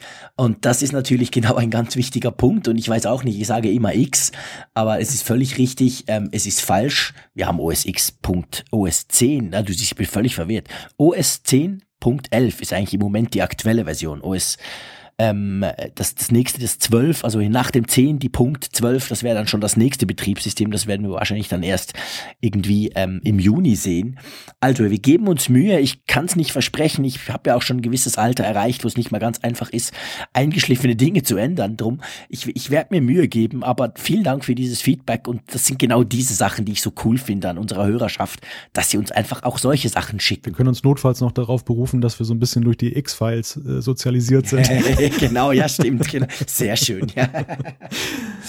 genau. Ja, dann hat der Ralf, der Ralf Zimmermann äh, aus der Schweiz, äh, hat geschrieben, und zwar sagt er, bis, bin bis jetzt leider der Einzige, der euren tollen Podcast im Schweizer iTunes Store bewertet hat. Und ich meine, er ist der beste deutschsprachige Tech-Podcast, den ich in den letzten neun Jahren abonniert habe. Meine Güte, Ralf. Aber das freut uns natürlich riesig, dass du das sagst. Ähm, und er schreibt, ich habe aber auch eine Frage. Ist es denn möglich, dass ihr auch das Thema Apple iWork mal ansprecht? Und dann sagt er, dass er eben viel in Numbers arbeitet und dass er da ein bisschen Probleme hat, wenn er größere Tabellen mit dem Programm bearbeitet. Ja, ich glaube, wir haben ja schon ein bisschen drüber gesprochen, oder Malte? Also äh, ich sag's ganz ehrlich, äh, wenn du sicher sein willst, nimm Excel, weil das funktioniert wirklich gut. Ich meine, es hat auch einen Haufen Fehler, aber ähm, das kann auch mit sehr, sehr großen Daten sehr gut umgehen und spätestens seit der Version ähm, 16 für den Mac muss ich wirklich sagen, das 2016er Office auf dem Mac von Microsoft finde ich ist ganz, ganz gut geworden. Das ist wirklich eine ganz, ganz tolle Software, äh, gilt für Excel wie für Word und so weiter. Also von dem her kann ich dir da nicht so viel sagen, weil ich mit Numbers noch gar nicht so viel gearbeitet habe, schon gar nicht mit großen äh, Dateien. Hast du das schon mal probiert? Nein, nein. Also ich habe da auch keine Erfahrung, was jetzt solche größeren Dateien angeht, die an Performance, die dann Performance-Probleme bekommen. Ähm, insofern, ja, mich, er schreibt dann am Schluss übrigens noch, mich würde ja interessieren, mit welcher Software bei Apple in Cupertino selber gearbeitet wird. Das ist so ganz, ganz ein spannendes Thema. Das ist etwas, was ich mich sehr oft frage. Nicht nur bei Apple, also egal bei wem, aber, aber auch bei Apple ab und zu, wo ich manchmal so denke, hey Jungs, braucht ihr das Ding auch mal den ganzen Tag, die, die das programmiert habt? Weil es, es gibt ja immer so kleine Fehler oder einfach, ja, ich sag mal, die Dinge, wo man denkt, wenn du das jeden Tag brauchst, denkst du, hey, aber wenn ich jetzt programmieren könnte, da würde ich das ändern. Das ist total unpraktisch. Und da stellt man sich schon manchmal die Frage, du musst dich schwunzeln, als der Ralf das geschrieben hat, ähm, das, mit was die wohl arbeiten. Ich habe keine Ahnung, ich kann es nicht beantworten. Also ich gehe stark davon aus mit der eigenen iWork Suite, aber wer weiß, vielleicht ist auch Microsoft Office drauf. Also zumindest bei den Präsentationen können wir fest davon ausgehen, dass Keynote zum klar. Einsatz kommt. Ja, das klar. sieht man ja allein schon mal schon daran, dass sie dann eben auch diese aktuellen Animationen Animation, diese Übergänge dann auch einsetzen und, und natürlich dieses Standard-Layout, äh, was sie ja dann eben auch als Vorlage in der Software anbieten. Also da gehe ich da schon von davon aus. Bei der anderen Software ist es in der Tat spannend, ob dann auch durchgehend dann die eigene Software genutzt wird oder in Anführungszeichen zu Studienzwecken auch mal die vom Mitbewerber. Ja, genau. Ich meine, das müsste man natürlich auch tun. Klar, wenn ich, wenn ich die beste, äh, wenn ich die beste Tabellenkalkulation der Welt programmieren will, muss ich ja zuerst mal gucken, was gibt's denn schon und was können die schon und was könnte man da vielleicht besser machen. Das ist natürlich schon ein Punkt. Also ich gehe davon aus, sie arbeiten wahrscheinlich mit allem, um da möglichst viel Feedback auch zu sammeln. Ich, ich glaube, dass das Apple da auch mittlerweile gar nicht mehr so festgelegt ist auf das eigene iWork. Nee, ähm, das, nee. das haben sie ja auch gezeigt, ja eben dadurch, dass sie dann auch Microsoft mit, mit der Integration oder der, der Implementierung von Office in iOS, also wo dann die Apps entsprechend rausgekommen sind, dann auch so ein bisschen äh, ja gefördert haben, das, das gut gesagt haben. Also dass, dass äh, sie eben durchaus anerkennen, dass wenn ein anderer da Stärken hat, dass es ihrer Plattform dann eben auch nützt und äh, nicht jetzt schadhaft ist und dass es kein Problem ist für iWork, dass es durchaus koexistieren kann. Genau. Dann haben wir eine ganz letzte Frage und die ist nämlich noch von letzter oder sogar von der ersten Sendung. Ich bin, ich glaube von letzter Sendung war das, genau. Da hat uns ja ein Hörer gefragt und zwar, ähm, wie wir denn eigentlich die Google-Produkte ähm, beziehungsweise die Google-Services nutzen unter iOS, weil wir haben irgendwie drüber gesprochen in diesem Zusammenhang in der allerersten Sendung. Ähm, und ich denke, diese Frage, die ging eben letztes Mal total unter, darum werden wir die jetzt mal noch beantworten. Ist es recht, wenn ich gleich mal anfange, weil ich bin, glaube ich, der Google-Jünger oder der Google-Freak von uns beiden, oder? Malte? Absolut. okay. Also ich muss sagen, ich nutze fast alle Google-Dienste, also egal ob Google Maps, ich nutze vor allem Google Fotos extrem extensiv äh, und dann natürlich die ganze E-Mail-Geschichte. Ich habe es ja vorhin erwähnt, Google Apps beziehungsweise Gmail und ähm, ich muss sagen, dass die Google Apps, also die Google, jetzt nicht Google Apps als E-Mail-Dienst, sondern quasi die Google-Programme, die es für iOS gibt im App Store, die sind wirklich eigentlich großmehrheitlich von einer ganz, ganz hervorragenden Qualität. Es ist auch so, und da staune ich manchmal selber drüber, dass Google wahnsinnig schnell neue Features auch auf die iOS-Plattform bringt. Wir wissen ja, iOS und Android sind ja in einem ganz heftigen Wettbewerb. Google und Apple selber sind extrem in einem starken Wettbewerb. Ähm, und Google selber äh, macht aber wirklich ganz, ganz klasse iOS-Apps. Also ich finde sowohl Google Maps eigentlich, wie aber auch zum Beispiel die Inbox, finde ich klasse. Die funktioniert perfekt. Also die Google Inbox, das ist ein Programm, ist ein Service von Apple, äh, Quatsch, sorry, ich bin wirklich krank, Entschuldigung, von, von Google, der mir hilft, meine E-Mails ähm, clean zu halten und die ein bisschen zu sortieren und so weiter, so Zero-Inbox-Prinzip und so. Und das funktioniert ganz, ganz toll. Also ich muss wirklich sagen, geh mal, ähm, geh, geh mal einfach in den Apple App Store, gib dort Google ein, schau dir mal an, was es alles für Programme gibt und es gibt ich würde mal sagen, es gibt eigentlich alles, egal ob Hangouts, das Chat- und Videosystem, es ist völlig wurscht. Es gibt, glaube ich, keinen Google-Dienst, den es nicht auch auf der Apple-Plattform gibt. Und die allermeisten werden auch sehr, sehr gut gepflegt. Oder wie siehst du das? Ja, durchaus, wobei ich sagen muss, dass ich so ein bisschen über die Jahre von Google abgerückt bin. Und das gar nicht mal, weil ich jetzt irgendwelche Bedenken habe wegen meiner Daten, dass die jetzt irgendwie da ausgewertet und für Werbezwecke missbraucht werden, sondern ganz einfach, weil praktische Gründe für mich dagegen sprachen, dann eben Google weiter zu verwenden verwenden. Also ich nutze intensiv weiterhin Google Mail, einfach weil das, denke ich, so der beste äh, und vor allem kostenlose Anbieter ist, den es da am Markt gibt. Und ich nutze Google Docs einfach, weil ich diese Plattform perfekt finde, um jetzt zum Beispiel für meinen Beruf, wo ich dann eben manchmal Texte zu Hause schreibe dann und dann auf der Arbeit im Büro dann raushole und dann entsprechend ins Redaktionssystem übersetze. Ähm, das ist ganz praktisch. Also das ist wirklich gut gelöst, schön einfach, ähm, hat genau die Funktion, die ich benötige, also wunderbar. Ähm, ansonsten muss ich sagen, hat Apple ja auch sehr stark darauf hingearbeitet, dass ich mich so ein bisschen gelöst habe von einigen Diensten. Google Maps ganz klar, indem sie ja nun ihre eigene Karten-App da äh, installiert haben. Ähm, die finde ich mittlerweile auch so gut nutzbar, dass ich jetzt, ich habe zwar Google Maps noch installiert als App, aber bin eigentlich immer in der Karten-App von Apple unterwegs. Ähm, dann zum anderen den Kalender von Google, den habe ich auch zeitweise mal genutzt, aber da reicht mir iCloud jetzt auch aus, zumal es da auch mal so Probleme gab, wobei die lagen womöglich eher so dem Zusammenspiel von Apple und Google, dass ich dann plötzlich alle meine Termine dreimal in Google Kalender drin hatte. Ich weiß nicht, was da passiert ist. Irgendwo in der Synchronisation ist da was schiefgelaufen.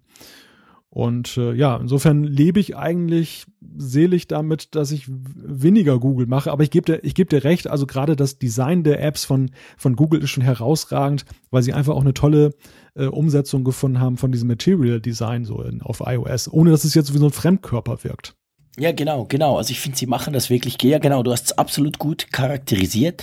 Sie ziehen ihre eigene Designlinie, die sie ja unter Android gestartet haben, auch auf iOS rüber, ohne das aber so zu machen, dass du denkst, was ist denn das, passt ja gar nicht, sondern es, es fügt sich sehr gut ein. Also ich würde mal sagen, sie machen dort die Kompromisse, die man machen muss, um auf der Apple-Plattform äh, überhaupt da zu sein. Und gleichzeitig ziehen sie ihre Dinge durch, dass man sofort weiß, ah, ist ein Google-Programm. Ich gebe dir übrigens bei Maps recht, das ist spannend. Also äh, gerade in letzter Zeit, und das liegt auch ein bisschen an der Apple Watch, habe ich viel öfter die, die Karten-App von Apple gebraucht. Die hat ja halt durch den schlechten, miesen Start vor ein paar Jahren, hatte die eigentlich immer noch einen sehr schlechten Ruf. Aber man muss wirklich sagen, sie ist unglaublich viel besser geworden und im Zusammenspiel mit der, mit der Apple Watch ist sie, ist sie fast unschlagbar. Ich brauche die sehr oft für, als Fußgängernavigation, wenn ich irgendwie in der Stadt bin oder irgend sonst wo, wo ich mich nicht gut auskenne und dann aus der Straßenbahn steige und dann nicht genau weiß, weil ich habe ein sehr schlechtes Orientierungsvermögen, muss ich sagen, dann hilft mir das sehr, sehr gut. Und da, zum Beispiel da habe ich jetzt wirklich angefangen, diese Karten-App zu brauchen und war selber ganz erstaunt, wie gut die ist. Also das stimmt, du hast recht. Es gibt immer mehr Dienste, die die Apple selber macht, die eben inzwischen nach Jahren halt auch wirklich gut sind. Aber bei E-Mail und, und auch Google Fotos, ich weiß nicht, ob wir noch ganz einen kurzen Exkurs wagen sollen, aber ich bin ein Riesenfan von Google Fotos geworden. Mhm. Auch da bin ich jetzt ein iCloud-Jünger geworden. ich bin immer noch ein iCloud-Jünger, das ist so. Also ich habe das Ding immer noch natürlich, puste alle meine Fotos in die iCloud, teile es mit meiner Familie etc. pp. Also da, da gehe ich auch nicht weg von. Aber ich habe halt festgestellt, Google Fotos ist sehr praktisch. Es macht letztendlich das Gleiche. Ihr habt eine Kopie eurer Fotos ähm, quasi im Browser beziehungsweise in der Cloud bei, bei, bei Google. Ihr könnt dort verschiedenste Dinge tun, ihr könnt hochladen etc. Und was bei Google wirklich ich würde mal sagen, absolut Weltklasse und wahrscheinlich auch einmalig ist, ist die Suchfunktion. Also ihr könnt dort wirklich, ähm, ihr müsst nicht eingeben, äh, ich sag mal Bern oder Wilhelmshaven, wenn ich dich mal besuche und dann finde ich alle Fotos. Das kann ja iPhoto beziehungsweise die Foto-App auch. Aber ihr könnt zum Beispiel auch eingeben, zeig mir mal alle Tiger. Und dann werden die Bilder durchsucht und der weiß, Google weiß halt genau, wie ein Tiger aussieht. Und dann macht zack und ich sehe, hey, ich war vor drei Jahren das letzte Mal im Zürich Zoo und habe da einen Tiger fotografiert. Und das brauche ich enorm oft. Das heißt, ich habe jetzt eigentlich eine Kopie all meiner Fotos, das sind ungefähr 80 Gigabyte, einerseits bei Google, andererseits bei Apple.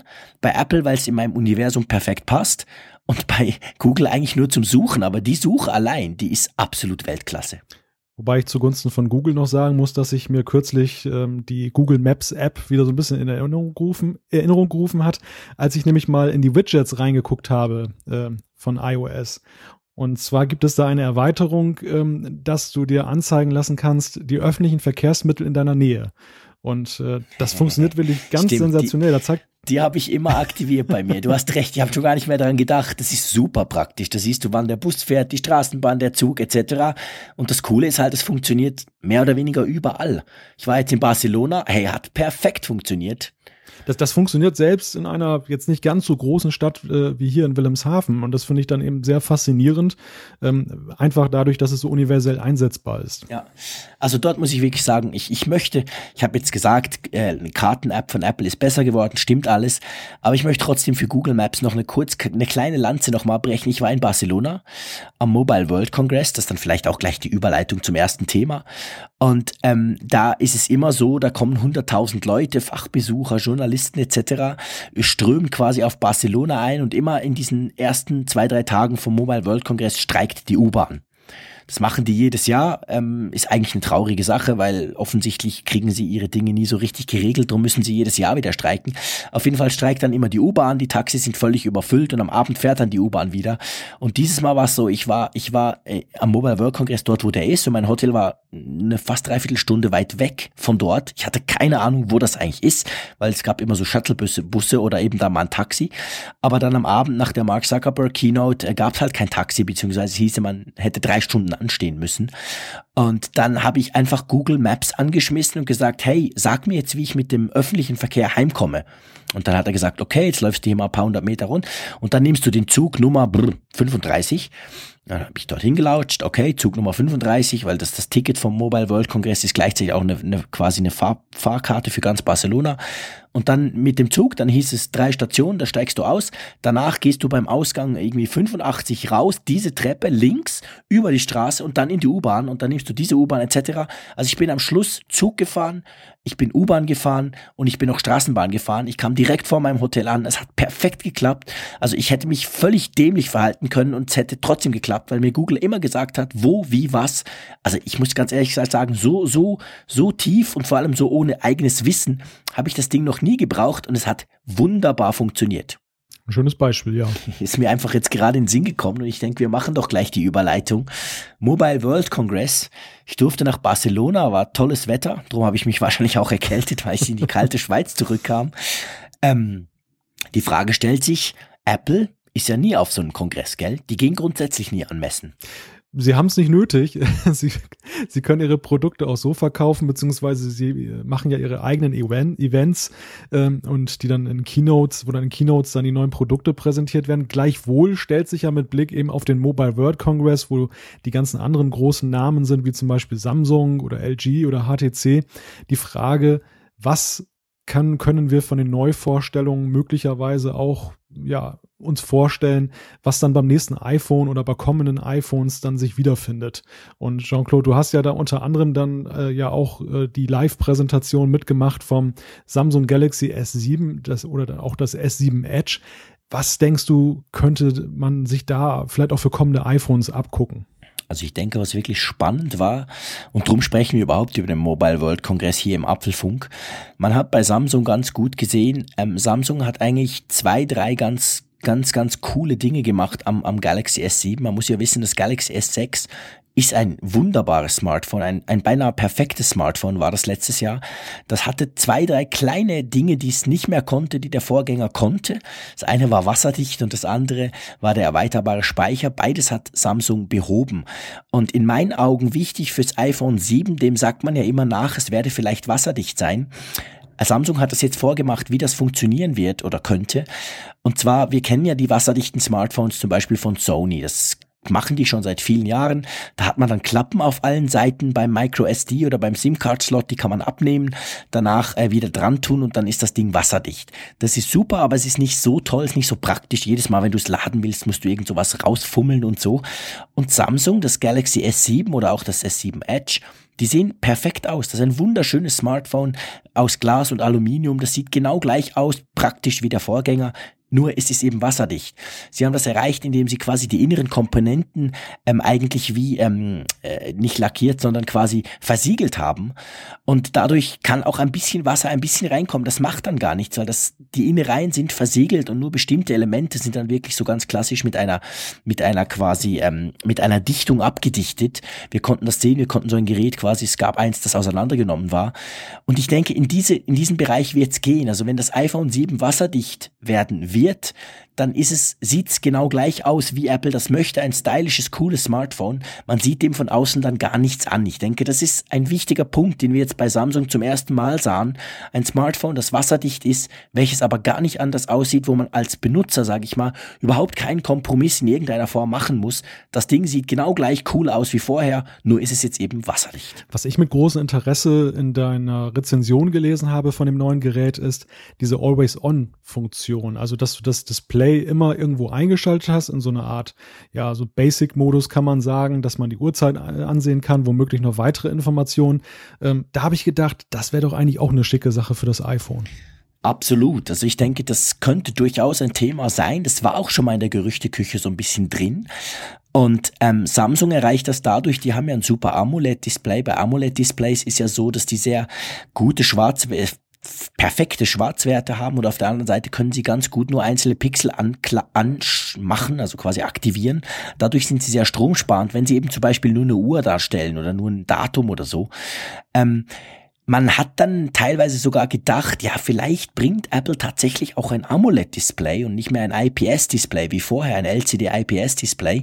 Da kam dann aber LG um die Ecke und LG hatte genau das gleiche gemacht wie Samsung. Die haben auch ein Always-On-Display, aber mit der IPS-LCD-Technologie. Das heißt, auch da wäre das eigentlich ready. Also das könnte durchaus sein, dass Apple auch sowas tut.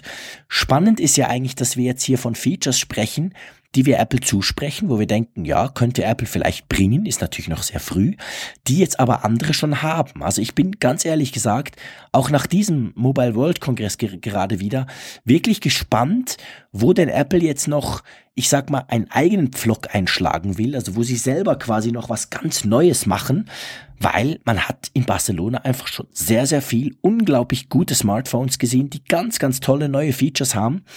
Und ich denke, Apple muss beim einen oder anderen auf jeden Fall einfach schon mal nachlegen, damit sie dann wieder auf Augenhöhe sind. Wobei ich da die Stärke von Apple ja immer darin sehe, dass sie dann eben auch in der Software, also in dem Zusammenspiel von Hardware und Software eben einen neuen Weg beschreiten.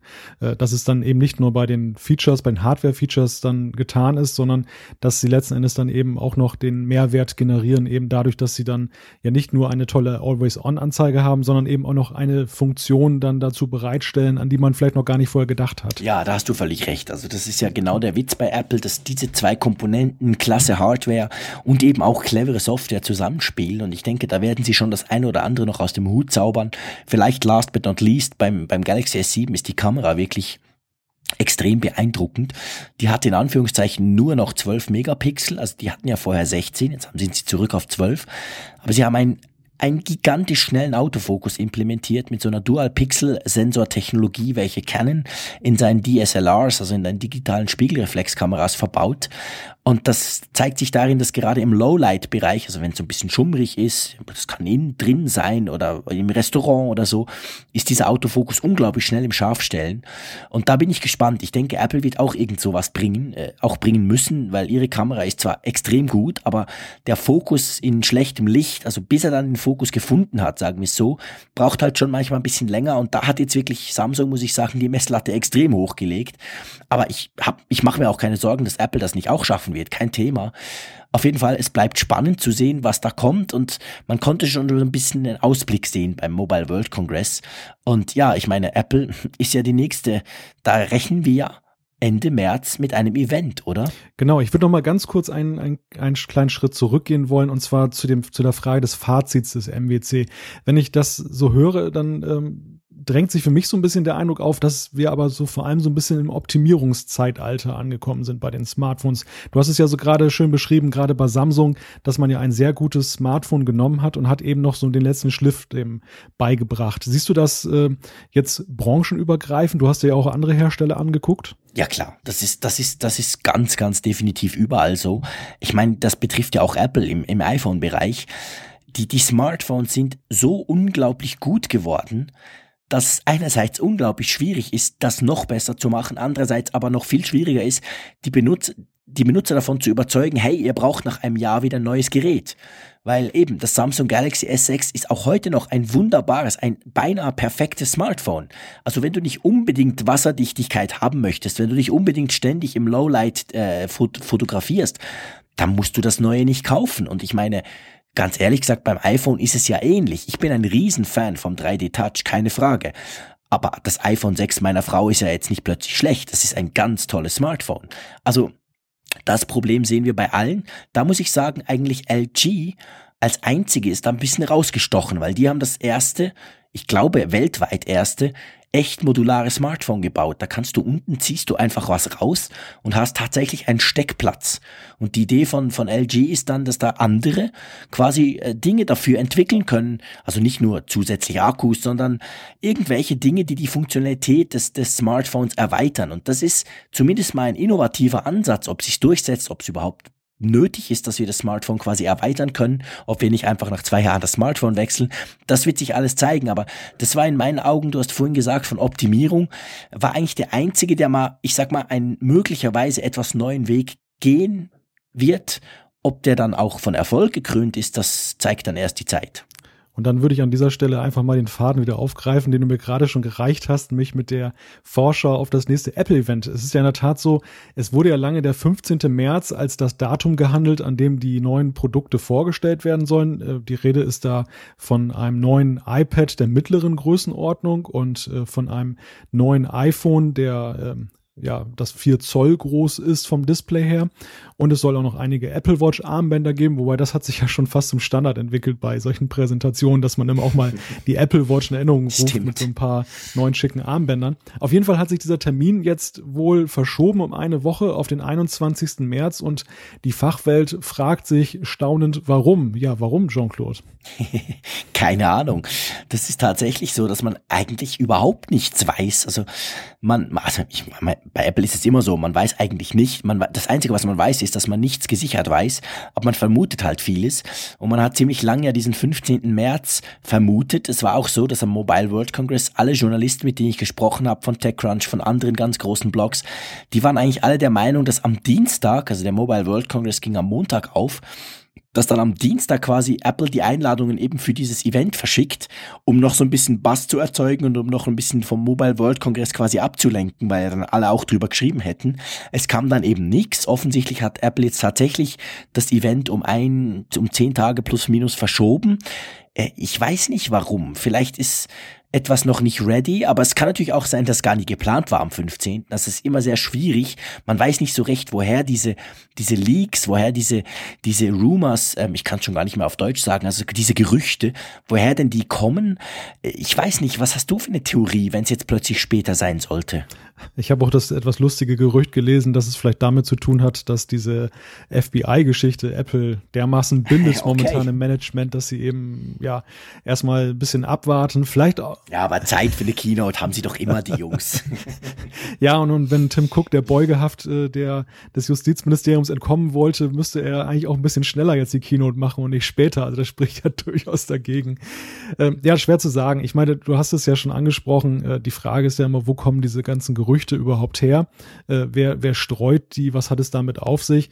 Ähm, interessanter ist für mich eigentlich eher die Frage, ja, wie, wie wollen sie denn eigentlich die Inhalte dort überhaupt verkaufen? Es fehlt ja so ein bisschen jetzt ähm, so die ganz große Innovation. Es sind ja eher so, so Dinge, wenn man das liest, die Gerüchte, ähm, dass das iPhone die Rückkehr in die 4-Zoll-Klasse, klar, man kann sagen, damit wird ein, ein lang gehegter Wunsch dann erfüllt, der, der Käufer. Auf der anderen Seite, die Hardware, was wir so bislang lesen, ist sie ja jetzt nicht ähm, in irgendeiner Weise nach vorne bringend, also das in dem Sinne, dass sie jetzt äh, wesentlich leistungsfähiger ist als die vorigen äh, iPhones.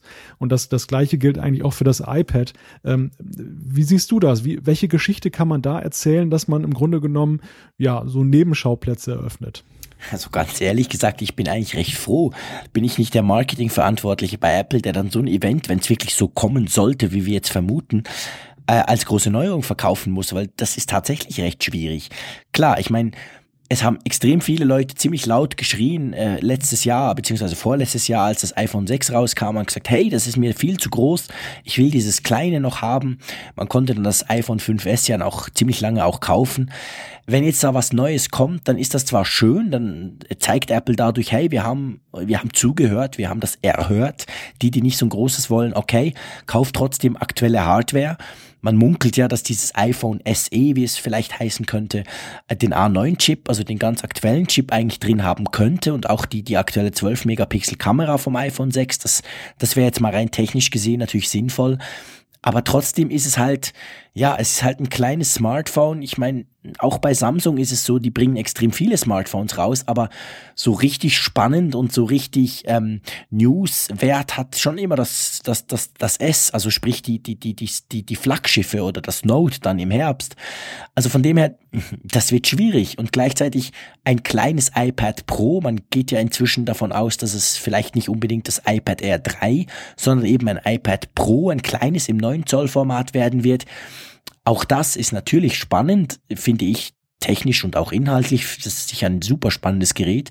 Das würde ich gerne testen, wenn es so kommt. Aber äh, es ist jetzt nicht unbedingt die Wahnsinns-News. Und äh, ganz ehrlich gesagt, Innovation sieht ein bisschen anders aus. Ich weiß nicht, wie du das siehst. Ja, die Frage, die ich mir stelle, ist, bedarf es da überhaupt eines Events? Weil ja, kann man das nicht einfach im Apple, im, im Apple Store genau. releasen, genau. wie man das sonst manchmal am Dienstag macht, genau. Ja. Naja, also ehrlich gesagt, das iPad Pro, das kleine, wenn es wirklich so kommt, finde ich, könnte man genau so machen. Könnte man sagen, hey, paff, schaut mal dran, jetzt ist der Store kurz weg, dann kommt er wieder, dann haben alle drauf geguckt und dann merken sie, ah, okay, jetzt kann ich das iPad Pro in zwei Größen kaufen. Das iPhone SE, ja, ich könnte mir schon vorstellen, dass Apple da noch ein bisschen drumherum erklären will, warum sie das machen und warum das zum Beispiel besser ist als das iPhone 5 SE. Also, dass du das nicht einfach, also S, sorry, dass du das nicht einfach bei eBay kaufen sollst und so. Ich könnte mir vorstellen, rein jetzt vom kommunikativen Element her werden sie es vielleicht eben versuchen als Event, um, um so ein bisschen zu erklären, wo denn der Platz und was denn die Idee dieses iPhone SE sein könnte. Aber ja, ich, ich frage mich auch, also, pff, wie füllst du da eine Stunde oder eineinhalb, wie sie das jeweils machen?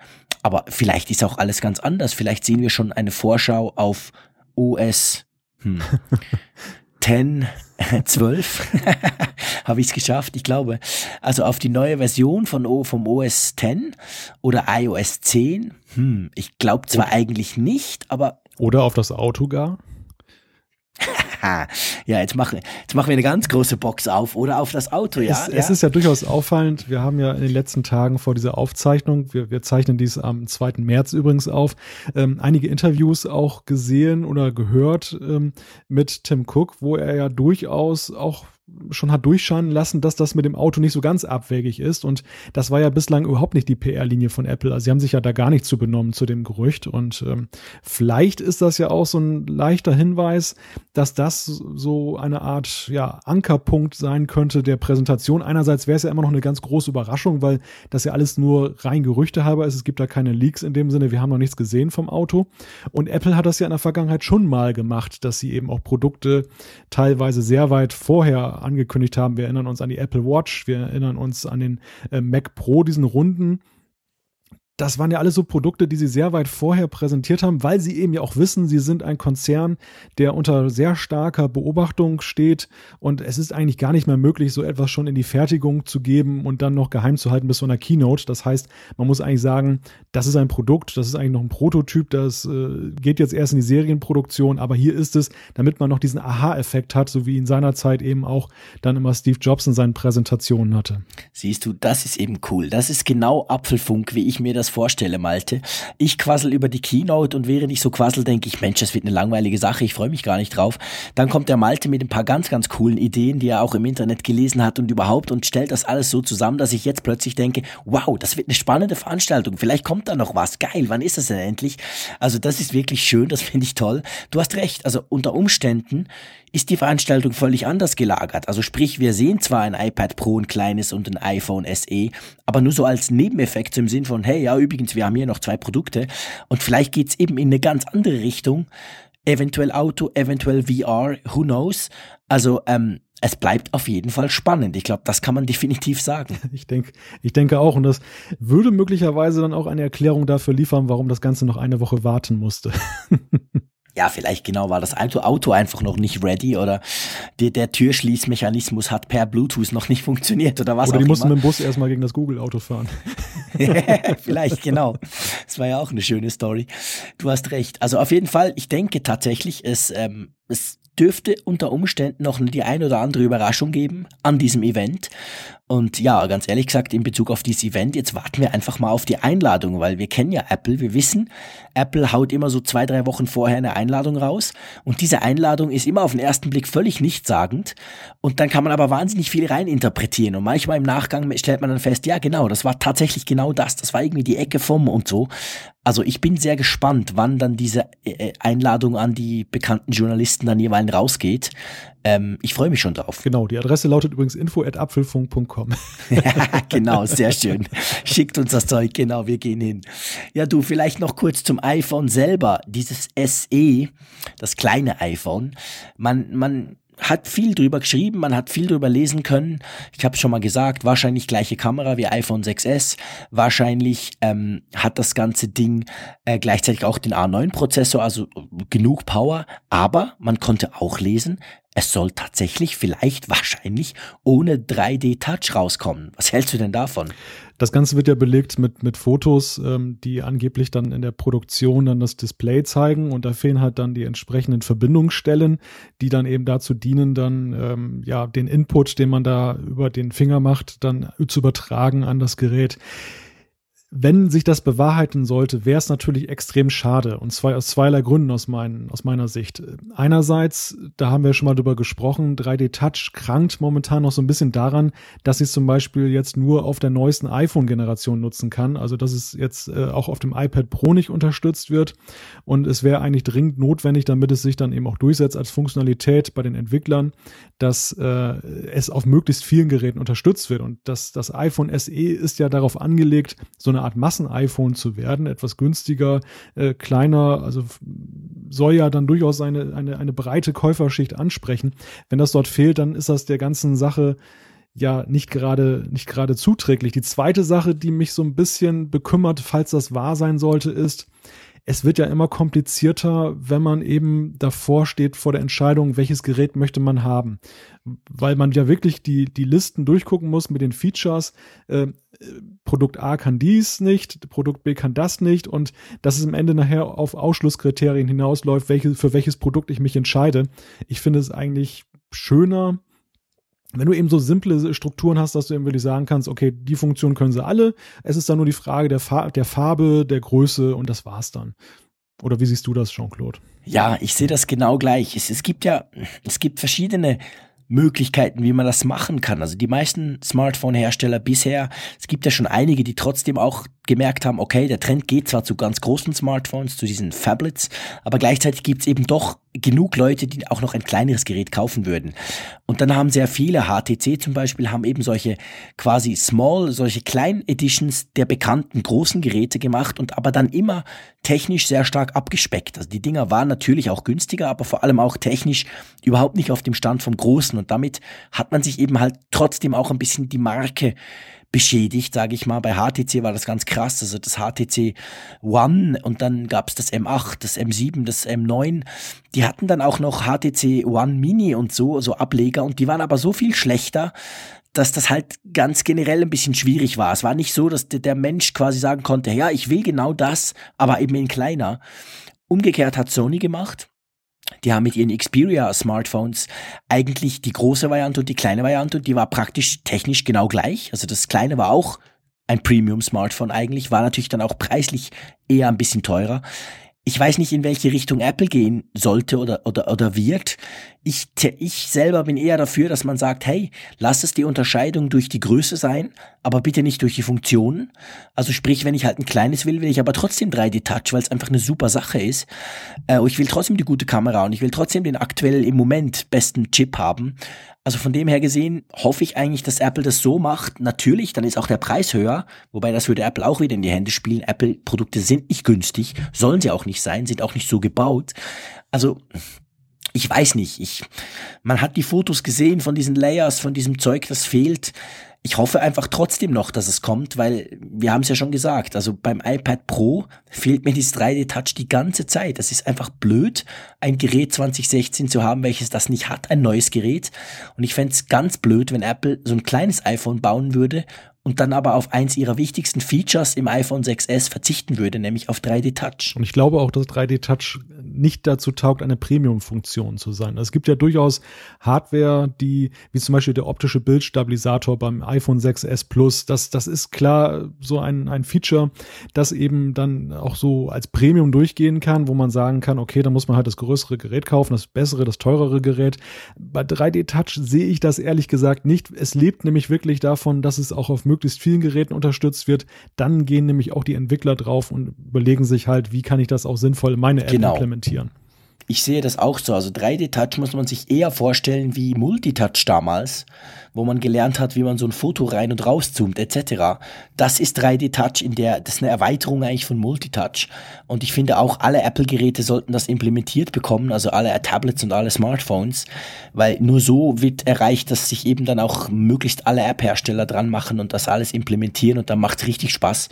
Also hoffen wir mal, dass Apple das wirklich trotzdem mitbringt. Wir werden wahrscheinlich in einigen Wochen mehr wissen. Und vor allem wir werden das Thema äh, Vorschau auf das Apple-Event wahrscheinlich auch in unserer nächsten Ausgabe nochmal diskutieren müssen. Eigentlich dachten wir, es wäre ja schon die Aftershow äh, äh, sozusagen, in der wir dann darüber sprechen, aber nein, es wird dann doch nochmal eine Pre-Show sein und dann können wir ja schon mal gucken, äh, ob sich möglicherweise noch etwas konkretisiert hat, was uns inhaltlich erwarten wird. Vielleicht auch die Einladung.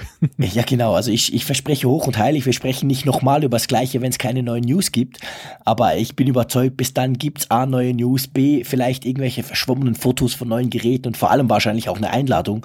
Von dem her werden wir da sicher auch das nächste Mal noch drüber sprechen. Und eins ist auch mal klar, äh, wir müssen eine Sonderausgabe danach einlegen, denn wenn das am 15. Äh, März gekommen wäre, das Event, das hätte perfekt gepasst zu unserem Turnus. Jetzt äh, geht es genau raus. das heißt, wir müssen eine Woche später wohl eine Sondersendung machen, Jean-Claude. Das würden wir selbstverständlich machen. Klar, keine Frage. Also wir haben ja auch schon einige Anfragen bekommen, ob wir das nicht wöchentlich machen können. Sei ja viel zu lange, zwei Wochen zu warten. Ähm, ich sag ganz ehrlich, wir wollen uns noch nicht allzu fest unter Druck setzen selber, aber Sonderfolgen kann es ja jederzeit geben, keine Frage. Ja, und es juckt ja auch durchaus unter den Fingern. Andererseits denke ich eben auch, muss es auch inhaltlich dann eben auch immer was sein, das wir dann präsentieren können und nicht einfach nur jetzt, um dann äh, jede Woche eine Folge machen, zu machen, dann, dann auch eine aufzunehmen. Das ist, finde ich, wäre ein bisschen zu wenig. Ja, ganz genau. Also es ist nicht unser Anspruch vom Apfelfunk. Wenn ihr uns zuhört, wenn ihr uns downloadet, was uns unglaublich freut, dann wollen wir euch eure News beziehungsweise einen Inhalt geben, der, der es wert ist. Und wir haben das Gefühl, ähm, eben genau, nicht einfach nur, dass es gemacht ist, sondern wir machen das dann, wenn es was zu sagen gibt. Und alle zwei Wochen sind wir überzeugt, gibt es was zu sagen, das ist absolut kein Thema. Und zwischendurch vielleicht noch mehr. Aber ähm, ja, also nur wenn es was zu sagen gibt, Apfelfunk, das soll ja auch für Qualität stehen. Und an dieser Stelle Entschuldigung für meine Stimme, die steht definitiv langsam nicht mehr für Qualität. Aber ich glaube, wir sind auch langsam am Ende, Malte, oder? Ich denke auch. Und dafür hast du auch wirklich gut durchgehalten jetzt in dieser Sendung. Hut ab. Hat und gibt sich Mühe, genau. Dann sage ich ganz herzlichen Dank, Jean-Claude, äh, dass du dir ja diese Mühe gemacht hast. Ganz herzlichen Dank an unsere Zuhörer, die uns ja wirklich dann äh, toll unterstützen und ich hoffe auch weiterhin Gefallen finden am Apfelfunk. Für heute sagen wir einfach mal auf Wiederhören und ja, wir hören uns in zwei Wochen wieder. Vielen Dank auch ähm, uns an alle, die uns zugehört haben und natürlich auch dich, Malte, dass du dich von meiner Raspelstimme nicht hast abschrecken lassen. Es hat wie immer super Spaß gemacht und wir hören uns in zwei Wochen wieder.